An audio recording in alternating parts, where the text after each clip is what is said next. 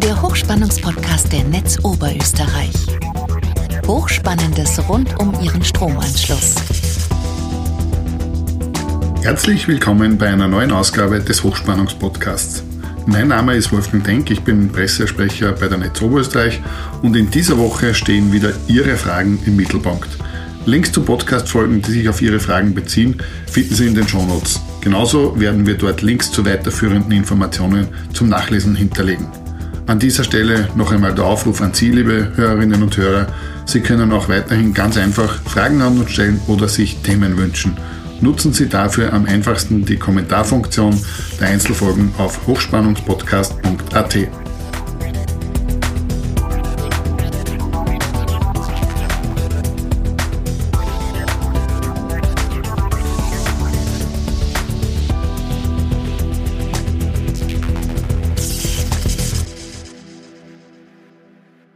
Die erste Frage von Klaus Mühleder zum Thema Spannungsebenen. Seine Frage lautet, wie kann ich erkennen, zu welcher Spannungsebene eine Stromleitung gehört?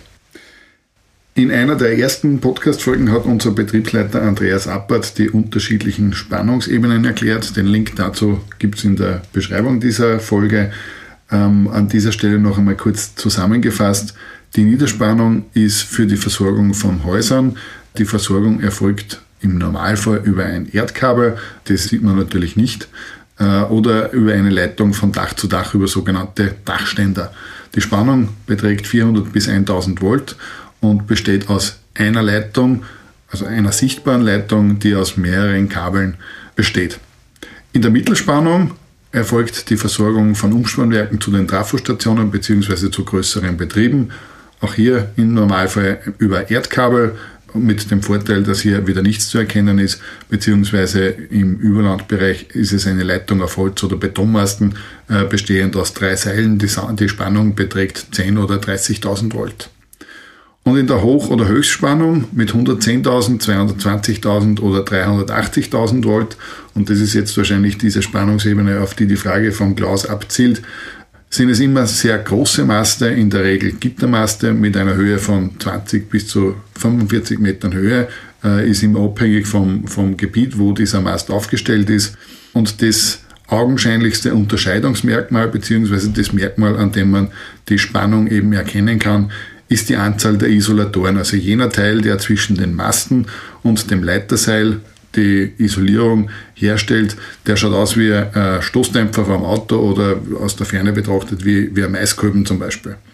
Und die Aufgabe eines Isolators ist eben die Isolierung oder Trennung der, der stromführenden Leiterseile eben zum Masten, äh, damit es hier zu keinem Stromfluss kommt. Ein Isolator entspricht einer Isolierleistung für die 110.000 Volt Ebene, zwei Isolatoren hintereinander äh, für die 220.000 Volt Ebene und drei Isolatoren äh, für die 380.000 Volt Ebene.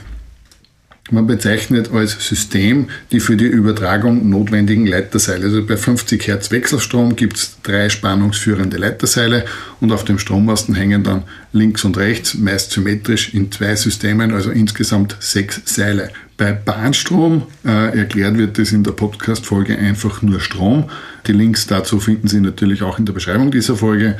Beträgt die Frequenz 16,2 Drittel Hertz und der Wechselstrom hat hier nur zwei spannungsführende Seile. Also die Spannung äh, beträgt trotzdem 110.000 Volt.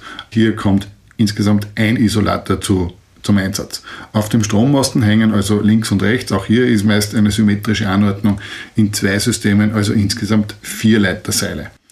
In Einzelfällen können auf Masten die Hoch- und Höchstspannungsleitungen gemischt geführt werden, also zum Beispiel eine 110 kV-Leitung mit einer 380 kV-Leitung. Es gibt aber auch 110 kV und 220 kV oder 220 kV und 380 kV Doppelnutzungen. Die Masten sind dann entsprechend größer dimensioniert, weil unter diesen unterschiedlichen Systemen und Spannungsebenen natürlich entsprechend genormte Sicherheitsabstände einzuhalten sind.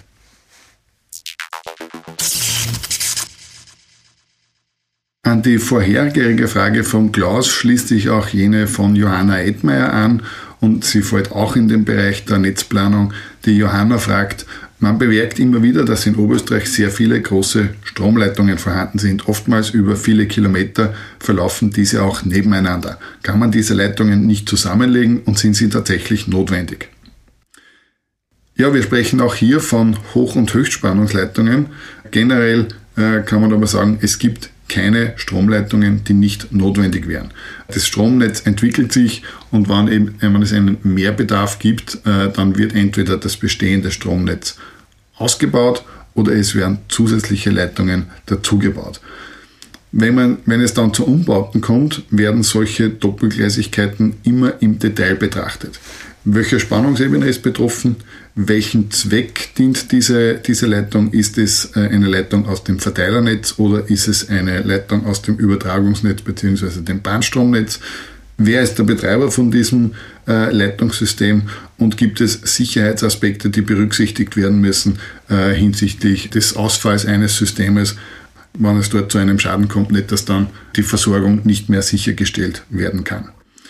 Eine Konsolidierung oder eine Zusammenlegung kann immer dann stattfinden, wenn es wirtschaftlich und technisch sinnvoll ist. Also zum Beispiel beim Projekt Stromversorgung Zentralraum Oberösterreich gibt es teilweise eine Zusammenlegung von 110 kV-Leitungen auf 220 kV-Leitungen, die auf einem Tragmasten äh, zusammengeführt werden und parallel dazu kommt es zum Abbau einer 110 kV-Leitung. Die Genehmigung oder die rechtliche Situation spielt hier auch eine Rolle. Eine Leitung ist immer für eine Spannungsebene genehmigt. Also eine 110 kV-Leitung kann nicht einfach so zu einer 380 kV-Leitung werden. Das ist falsch, auch wenn es immer wieder in der Diskussion behauptet wird. Das ist auch rechtlich und technisch nicht möglich.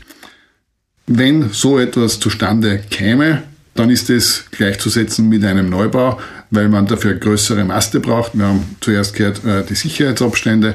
Entsprechend braucht man dann größere Mastfundamente ähm, und entsprechend äh, ist es dann wie ein Neubau zu bewerten. Ein Umbau betreffe natürlich nicht nur die Leitung selbst, sondern auch die Umspannwerke, die zu dieser Leitung gehören, weil dort ja dann größere Transformatoren installiert werden müssten. Ähm, wir haben in der Folge Technik in Umspannwerken den Link gibt es ebenfalls in den Shownotes äh, schon einmal darüber gesprochen. Also ein Transformator für die 110 kV-Ebene äh, wiegt ungefähr 70 Tonnen, für die 380 kV-Ebene sind wir jenseits von 200 Tonnen.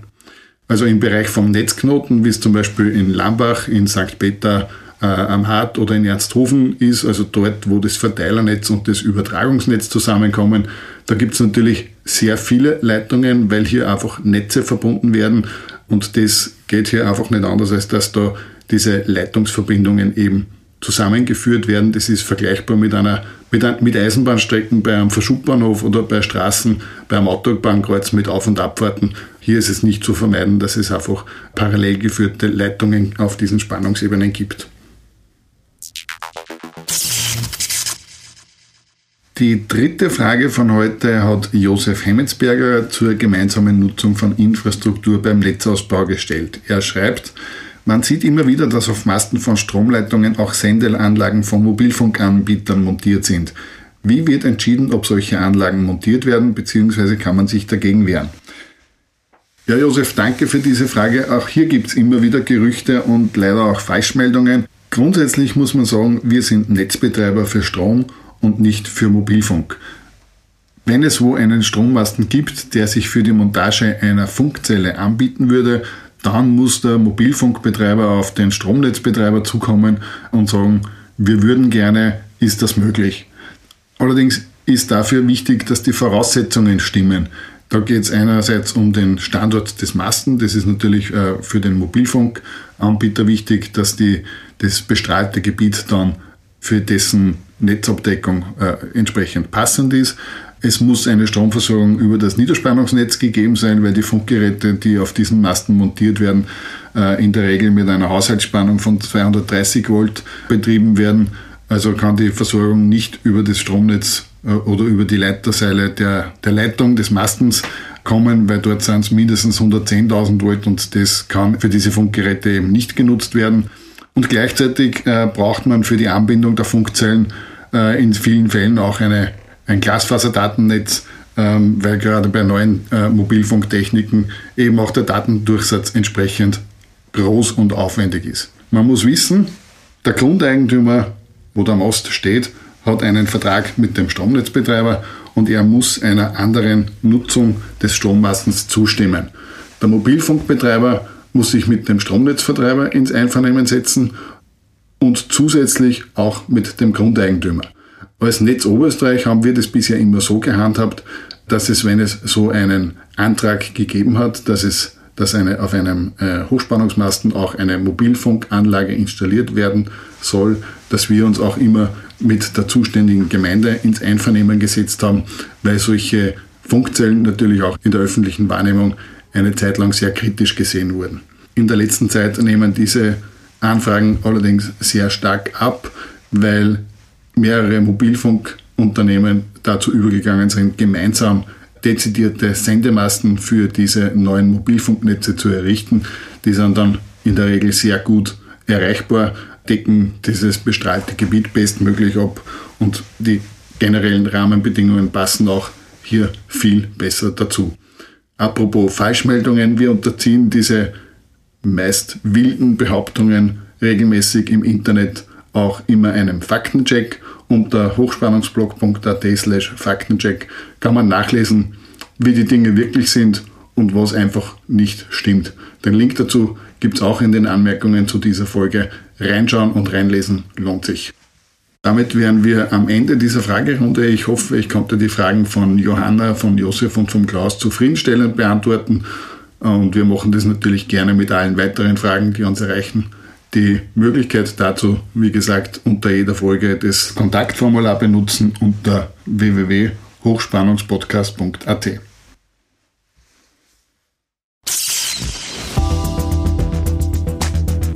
Der Hochspannungspodcast ist der regelmäßige Podcast der Netz Oberösterreich zu interessanten Themen rund um das Hochspannungsnetz. Alle Folgen zum Nachhören finden Sie auf hochspannungspodcast.at. Nachlesen können Sie die Informationen aus diesem Podcast und noch viel mehr unter hochspannungsblog.at slash podcast. Verpassen Sie keine neue Folge. Folgen Sie uns und abonnieren Sie diesen Podcast. Sie finden uns bei Apple Podcasts, Spotify oder Google Podcasts und natürlich in der Podcast-App Ihrer Wahl. Hat Ihnen diese Folge gefallen? Haben Sie was dazugelernt? Lassen Sie es uns wissen und hinterlassen Sie uns eine Bewertung. Haben Sie Fragen? Wollen Sie Informationen zu bestimmten Themen? Nutzen Sie dazu das Online-Formular auf fragen.hochspannungspodcast.at. Danke fürs Zuhören. Bis zum nächsten Mal und bleiben Sie gesund.